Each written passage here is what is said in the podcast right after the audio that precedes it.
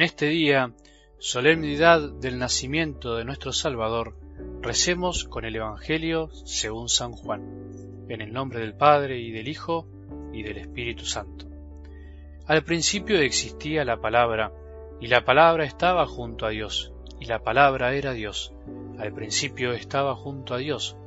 Todas las cosas fueron hechas por medio de la palabra, y sin ella no se hizo nada de todo lo que existe. En ella estaba la vida, y la vida era la luz de los hombres. La luz brilla en las tinieblas, y las tinieblas no la percibieron. La palabra era la luz verdadera, que al venir a este mundo ilumina a todo hombre.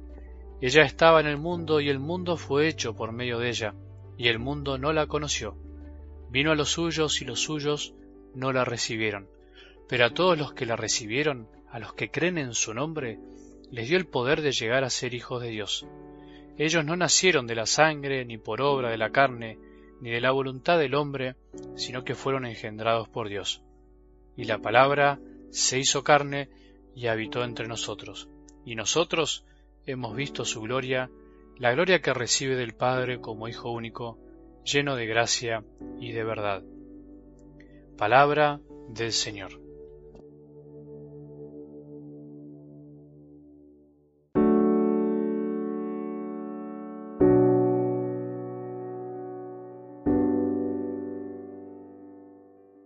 Estamos en Navidad estaremos en Navidad por unos cuantos días. Las cosas lindas hay que festejarlas mucho tiempo y lo lindo de la vida necesita tiempo para que decante, para poder llegar a lo profundo del corazón del que cree, del que cree en Jesús, en el Dios hecho hombre, en el Dios con nosotros.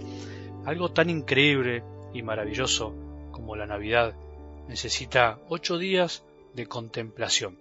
Por eso hoy empezamos el tiempo de Navidad y este gran día durará ocho días y se llama octava de Navidad. Así que empezamos a transitar estos días tan lindos de la mano de la Iglesia que nos enseña siempre. Vuelvo a decir, estamos a Navidad y llegamos, como decíamos ayer, ¿cómo llegamos? No sé cómo habrás vivido la noche buena, la noche santa, pero si tuviste ojos de fe, si te pusiste los anteojos de Jesús, seguramente te diste cuenta de muchas cosas que no parecen tener mucho que ver con lo que en realidad celebramos los cristianos, pero no importa, no es para enojarse ni para ver lo negativo, sino que es para aprender y seguir creciendo. El mundo sigue su curso y nosotros estamos en este mundo.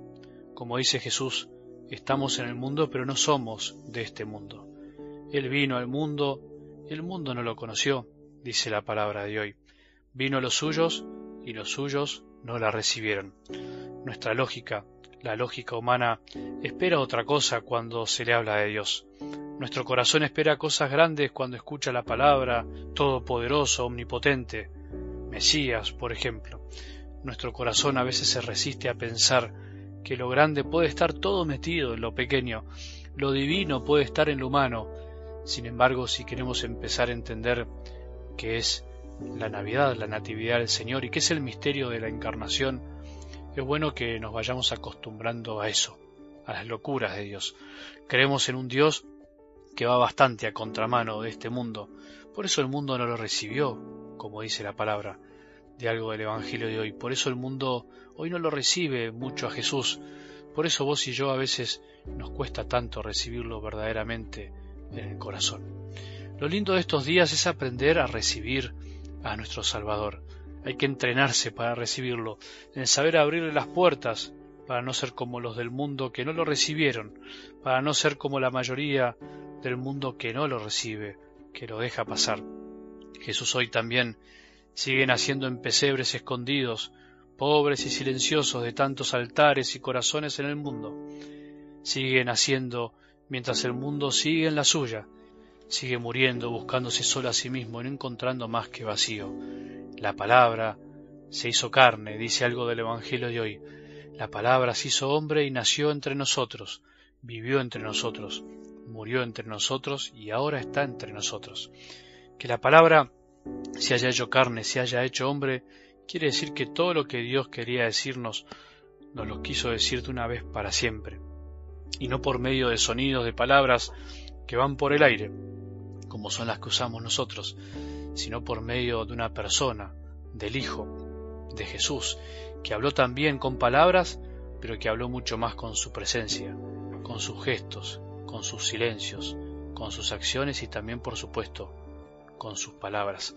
No pienses hoy en todo lo que hizo y habló Jesús, sino en todo lo que no hizo y cayó desde que estuvo en un pesebre. No pienses tanto en todo lo que tenés que hacer por Él, sino tratemos mejor de imaginarnos estando en el pesebre y teniendo a un niño en nuestros brazos, recibiendo a Jesús. Jesús, Dios y hombre en los brazos de cada hombre, dejándose abrazar y cuidar.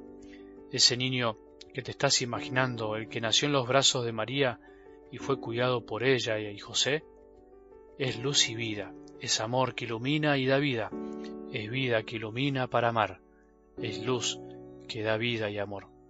Un niño que es Dios, un Dios que se hace niño para que dejemos de tenerle miedo a nuestro buen Dios, como si Él fuera algo raro y molesto en nuestras vidas.